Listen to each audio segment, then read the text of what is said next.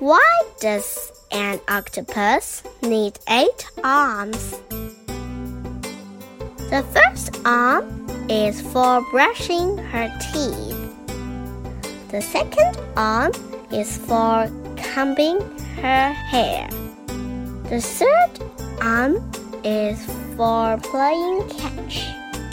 The fourth arm is for giving high fives.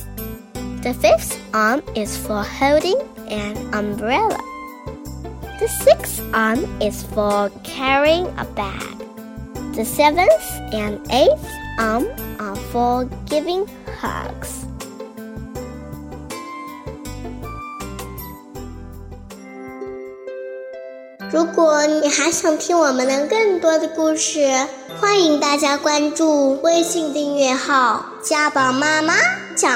故事我在那儿我等着你哦。